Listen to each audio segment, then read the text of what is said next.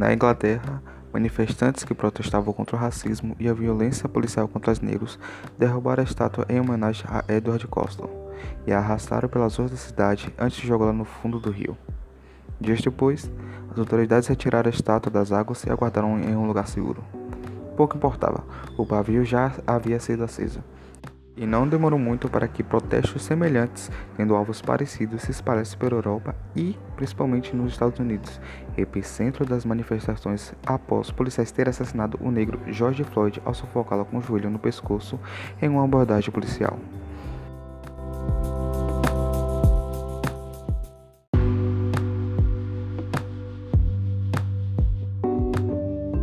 Logo na sequência foi derrubada a estátua de Jefferson Davis em Richmond, na Virgínia, e um monumento de Cristóvão Colombo em Boston foi decapitado. Destino semelhante teve a estátua do rei belga Leopoldo II em Bruxelas, queimada e coberta de tinta, e a de Winston Churchill, tanto na, em Praga como em Londres.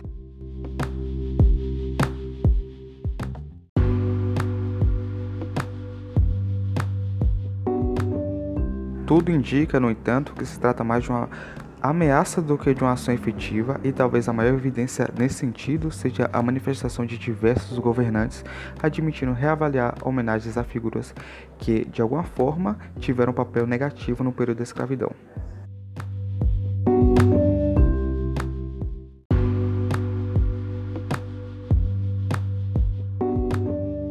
Estados Unidos, o governador da Virgínia ordenou a retirada da estátua de Robert Lee, comandante-chefe do Exército Confederado. Na mesma velocidade com que as manifestações ganharam corpo, se estabeleceu um debate em torno tanto na legitimidade como na validade de ações contra peças que, de alguma forma, fazem parte do patrimônio histórico.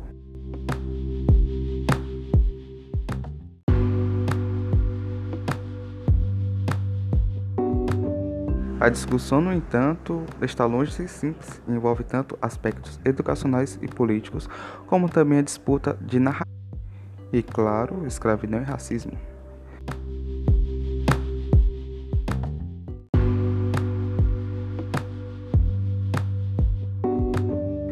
O que parece certo no momento é que os protestos a partir da morte de Floyd foram a gota d'água mais recente de uma tensão racial que é tudo menos nova.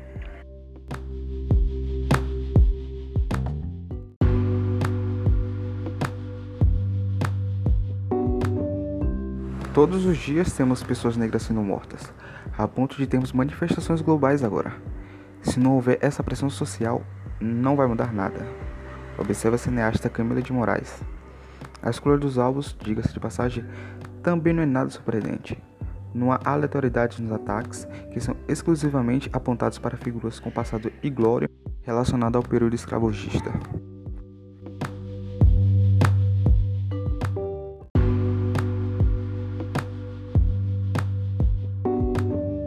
Mesmo entre quem compreende e apoia as recentes manifestações do movimento Vidas Negras Importam, as ações contra as estátuas há um sentimento divisivo sobre o destino a ser dado aos monumentos atacados.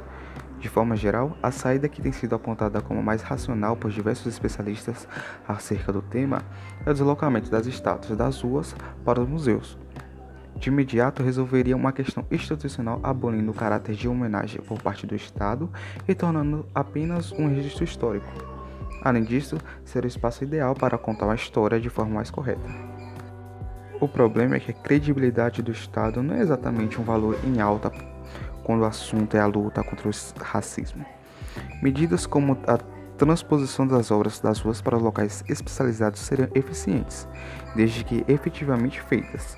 Só que poucos apostariam todas as fichas nisso. Em meio a uma discussão sobre qual destino dar aos monumentos de personalidades com ligações intrínsecas a períodos nefastos da história da civilização, um erro bastante comum, de acordo com os especialistas, é minimizar a importância dos símbolos do nosso cotidiano. Por mais que se trate de obra inanimada, uma estátua ainda assim tem muito poder em termos imaginários.